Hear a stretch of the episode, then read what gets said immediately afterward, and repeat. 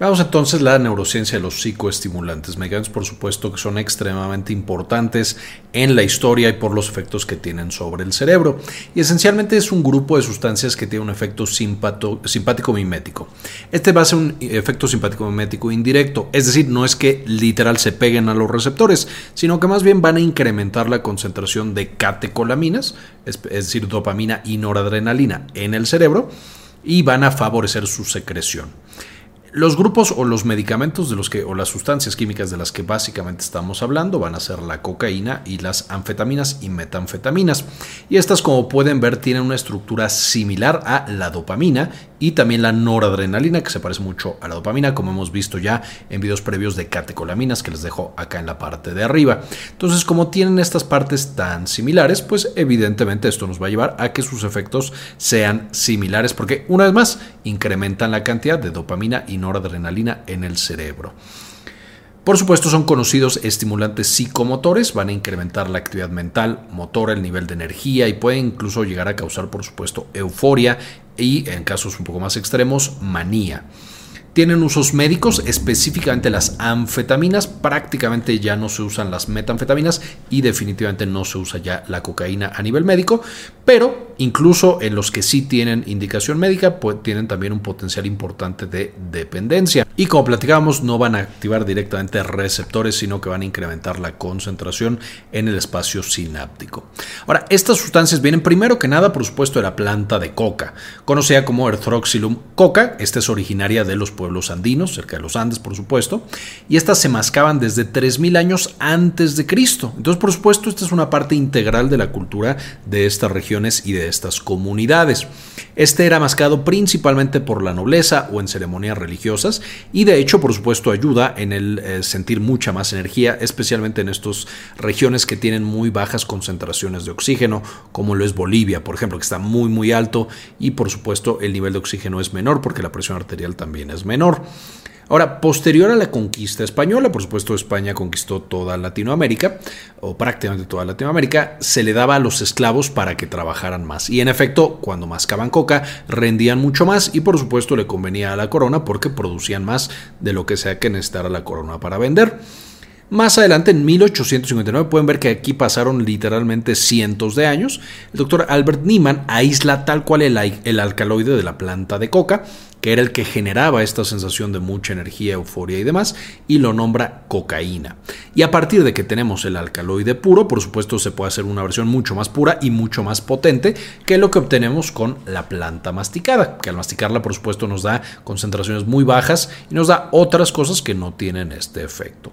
Más adelante, en 1869, Angelo Mariani crea la primer sustancia comercial no necesariamente médica, que utilizaba cocaína y específicamente combinando 300 miligramos de este alcaloide con vino y lo comercializaba como un tónico vigorizante. En principio tenía lo mejor de ambos mundos, tenía la energía que generaba el alcaloide, mientras que también no tenía tanta ansiedad y no tenía una hiperactividad tan tan intensa, hiperactividad mental me refiero por el efecto tranquilizante del vino.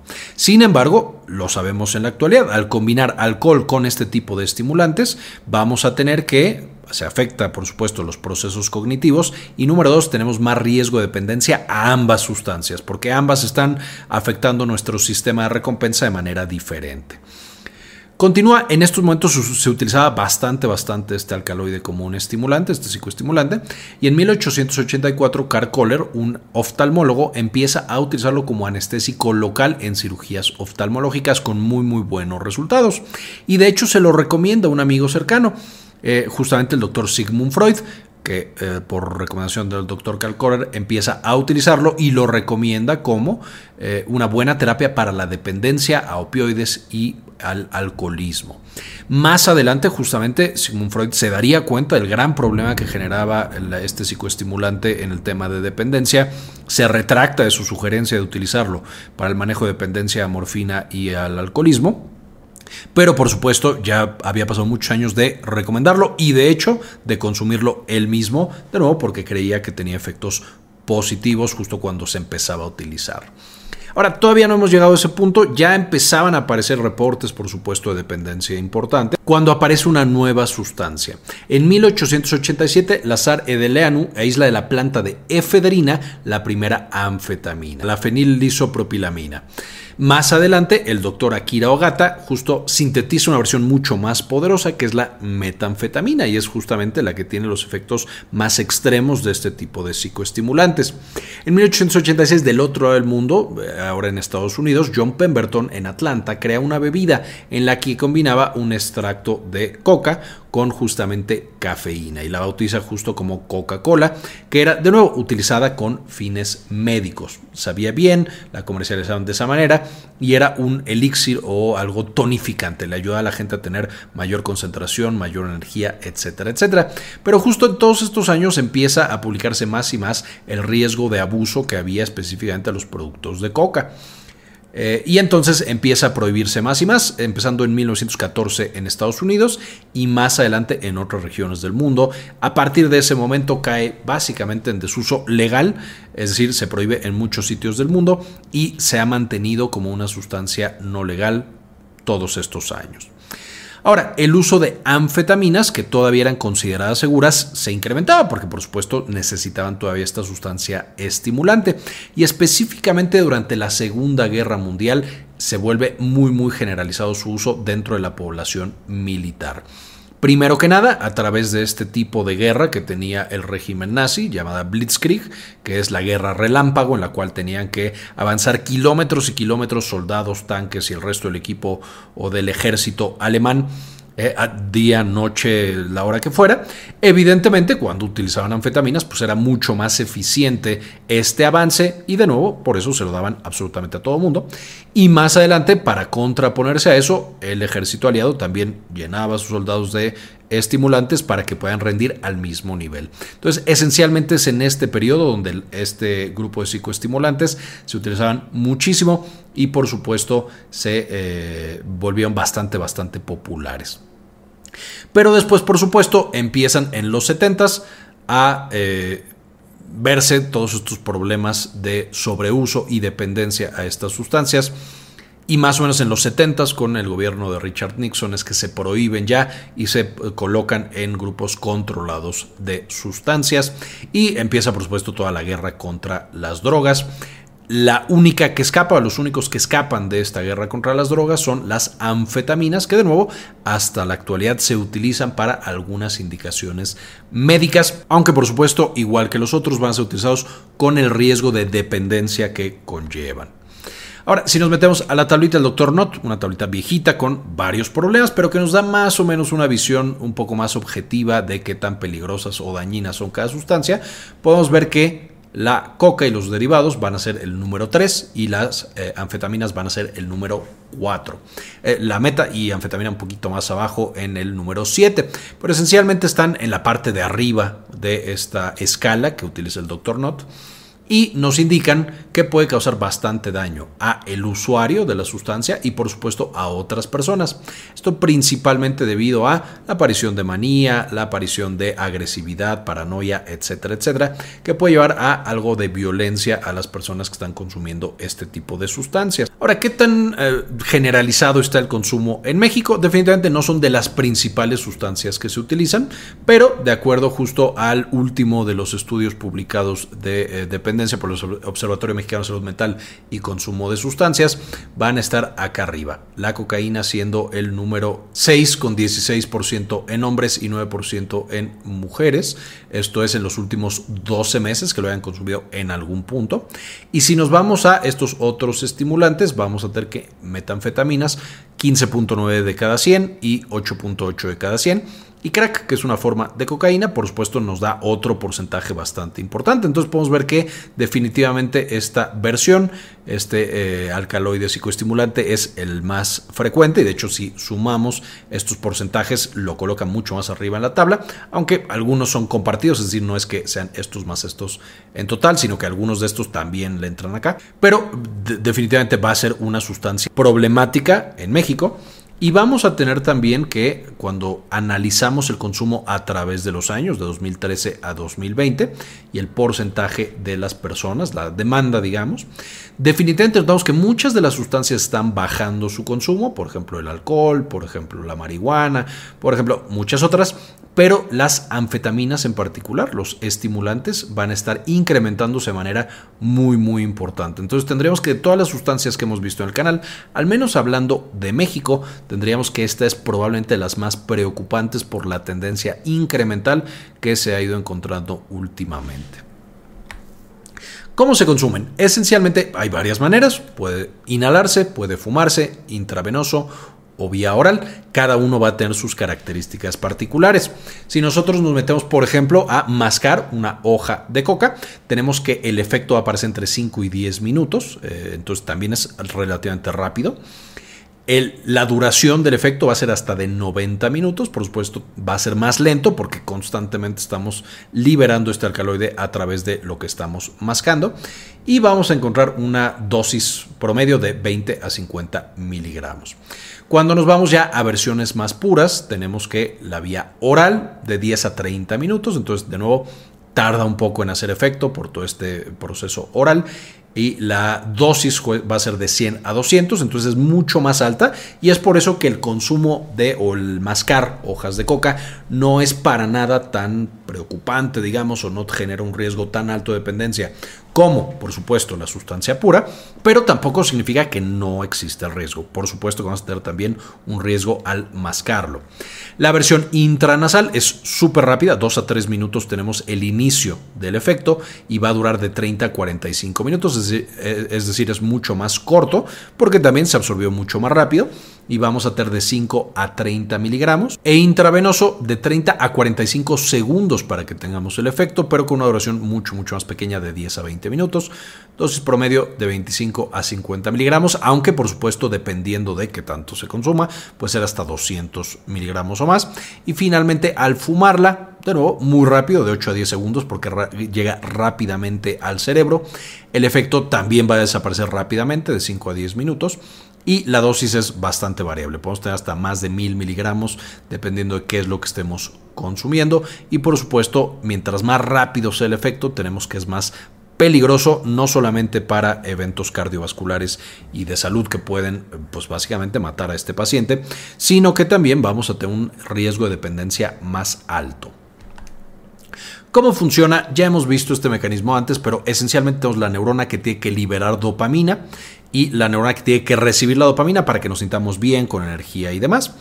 Eh, y lo que tendría que pasar es que una vez que se libera, esta se recaptura. No puede mantenerse aquí demasiado tiempo porque justo pues corremos el riesgo de dependencia a lo que sea que haya liberado esa dopamina y de ahí se va a eliminar para que no se vuelva a secretar.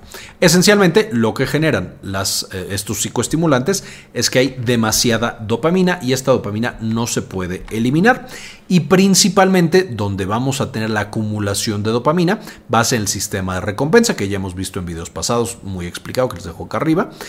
Eh, vamos a tener entonces que va a haber un gran, gran incremento en la cantidad de dopamina con la sinapsis entre área ventral tegmental y núcleo accumbens corteza prefrontal y sistema límbico. ¿Por qué? Porque está inhibiendo la recaptura, entonces se queda mucho más tiempo una vez que se liberó. Y dos, vamos a activar receptores de dopamina porque eh, son secretagogos de dopamina. Es decir, se eh, va a obligar a este núcleo a que secrete más dopamina de la que usualmente secreta. En vez de 5, vamos a suponer que obliga a que secrete 10, inventando números. Y eso lleva a que indirectamente tengamos receptores mucho más activos. ¿Cuáles van a ser los efectos agudos cuando consumimos estos psicoestimulantes? Esencialmente van a ser cardiovasculares porque ya quedamos que van a incrementar la concentración de catecolaminas, de dopamina y de noradrenalina. Aquí podemos ver, por ejemplo, eh, tenemos en los eh, circulitos blancos, es administrarle a un paciente solución salina, y acá tenemos anfetamina o cocaína. Eh, y esencialmente lo que nosotros encontramos es que la presión arterial a través del tiempo va a incrementarse de manera muy importante con el consumo de los dos de arriba versus salina que no tiene absolutamente ningún efecto. Un poquito incrementado cuando estamos dando el piquete y demás, pero más adelante ya no tenemos efecto. Y en frecuencia cardíaca encontramos algo muy parecido, siendo un incremento importante que se mantiene a través del tiempo, especialmente justo para anfetaminas, aunque cocaína también causa un incremento importante, aunque después baje más rápido porque ya quedamos que el efecto también es mucho más cortito. Y esto podría parecer no demasiado, es decir, un incremento del 20% de presión arterial alguien podría, no sé quién, pero alguien podría no parecerle demasiado o 20% en frecuencia cardíaca, pero esto puede llevar a que un paciente tenga un evento cardiovascular fatal. Eh, por ejemplo, que tenga una crisis hipertensiva y de ahí un sangrado en el cerebro, por supuesto con todas sus complicaciones, o a un infarto al corazón. Y entonces estos efectos de nuevo son por el efecto simpático mimético, es como tener demasiado sistema nervioso autónomo simpático, para causar también euforia, anorexia, es decir, quitan por completo el hambre y de hecho por eso, y vamos a verlo un poquito más adelante, se utilizan para pérdida de peso con todos los riesgos que esto conlleva. Alteraciones gastrointestinales, porque ya sabemos que la noradrenalina para el intestino, entonces pueden causar estos también, pues constipación, eh, reflujo, todas las náuseas, dolor abdominal, etcétera alteraciones simpáticas, es decir, eh, vamos a tener sudoración, podemos tener ansiedad, podemos tener resequedad de boca y de mucosas, podemos tener insomnio, ansiedad, todo lo clásico de tener una tormenta o una gran activación del estado nervioso simpático y por supuesto también hiperactividad tanto motora como eh, psicológica o mental, digámoslo así. Es decir, pensamientos que van muy muy rápido hasta el punto de tener una manía literal como si tuviera el paciente un trastorno bipolar en la fase de manía. Pueden tener lo mismo los pacientes sin trastorno bipolar, pero con su consumo de psicoestimulantes. ¿Cuáles son las indicaciones? Ya quedamos que aquí solamente estamos hablando de anfetaminas. Ni la coca ni, las, ni la met, eh, metanfetamina va a tener ya indicaciones médicas, pero las anfetaminas se pueden llegar a utilizar para, uno, trastorno por déficit de atención e hiperactividad, principalmente en la parte de déficit de atención ya sabemos que hay pacientes y son poblaciones diferentes. Hay pacientes con TDAH que solo tienen problemas de atención, hay pacientes que solo tienen hiperactividad y muchos de ellos van a tener una combinación de ambas. Entonces, las, eh, eh, los psicoestimulantes, las anfetas, básicamente nos van a funcionar o principalmente van a servir para el déficit de atención porque causan justo un estado de hiperconcentración. Puede usarse también para el trastorno por atracón, que es esta patología en la cual el paciente no logra controlarse y entonces tiene unas comilonas increíbles, consume muchísima comida, ya sea que tenga hambre o que no tenga hambre. Y estas pueden estar asociadas después a bulimia, en la que el paciente se induce el vómito tiene alguna cosa para compensar, o puede no asociarse a otros trastornos alimenticios y entonces tenemos un paciente con un sobrepeso muy importante. También en pacientes que tienen obesidad y sobrepeso, evidentemente si quita el hambre, puede ayudarle a algunos pacientes eh, a perder ese peso excesivo que también está dañando la salud. Y finalmente narcolepsia, esta patología en la cual las personas se quedan dormidos de manera completamente espontánea sin ningún control y que por supuesto puede llevarlos a tener problemas de salud por accidentes y por algunas otras cosas y consideraciones. La abstinencia, eh, los pacientes que dejan de consumir la sustancia rápidamente también pueden llegar a tener problemas, es decir, ya que tienen algo de dependencia, sabemos que suspender el medicamento luego, luego es peligroso en algunos casos, no va a ser tan peligroso aquí como lo es para algunas sustancias inhibitorias como alcohol u opioides, pero estos pacientes definitivamente pueden llegar a eh, presentar sueño difícil de controlar, es decir, ahora se quedan dormidos en todos lados porque ya estaban acostumbrados a tener una gran cantidad de estimulantes van a tener una eh, actividad motora importante, no tanta o no el mismo tipo de actividad que tenían antes. Esto es más como no se pueden dejar de mover, están un poco ansiosos, como que les hace falta algo. Pueden tener alucinaciones visuales y auditivas, de nuevo, no tan frecuente como eh, la abstinencia al alcohol, por ejemplo, pero también pueden llegar a presentar alucinaciones, confusión y paranoia. Y estas ideas delirantes de que alguien, incluso alguien que lo está cuidando, los persigue, les quiere hacer daño, o algo malo les va a pasar eh, y pueden llegar a tener estos ataques de paranoia y de agresividad con las personas que los cuidan. No todos los pacientes lo presentan, pero definitivamente es algo que tenemos que estar pendientes cuando estamos manejando a un paciente que está teniendo abstinencia a uno de estos psicoestimulantes. ¿Cuáles van a ser los efectos crónicos? Por supuesto, si activamos el sistema nervioso simpático todo el tiempo, pues eso nos puede llevar a que el paciente tenga infartos, arritmias cardíacas, estos ambas pueden ser básicamente letales. eh, y otras cosas menos letales como perforación de tabique nasal, disfunción sexual, depresión y anedonia, eh, cambios cognitivos, los pacientes ya no se concentran, etcétera, etcétera. Entonces, evidentemente el efecto crónico puede ser bastante devastador para la salud del paciente y su calidad de vida. Y básicamente esta es la información general de estas sustancias tan importantes. Estos psicoestimulantes, por supuesto, debemos ser muy cuidadosos en la administración, cuando lo estamos usando para indicaciones médicas, y en pacientes que no lo toman con indicación médica, también súper cuidadosos porque el riesgo de dependencia es bastante, bastante alto. Y finalmente, antes de irnos, quisiera agradecer a algunos de los miembros que donan al canal, uno o dos dólares al mes, porque nos ayudan a hacer este tipo de contenido y compartirlo con todos los demás. Este video en particular se dedicó a Ferdinand Fernández, Yami Pascasio, María Eugenia, Gelacio García, Doctora Milis, Laura Elena Barojas, Farmacias Asociadas de Ecuador, Alicia Pereira, Enrique Segarra, Sandy Oliva, Hernán Gustavo, Javier Mejía, Gilberto Argueta, Gustavo Francioli, Cindy Magaña Bobadilla, Luis Ernesto Peraza, Doctora Suena Vidal y Mike Angelo. Muchísimas gracias por todo el apoyo que nos brindan. Con esto ahora sí terminamos.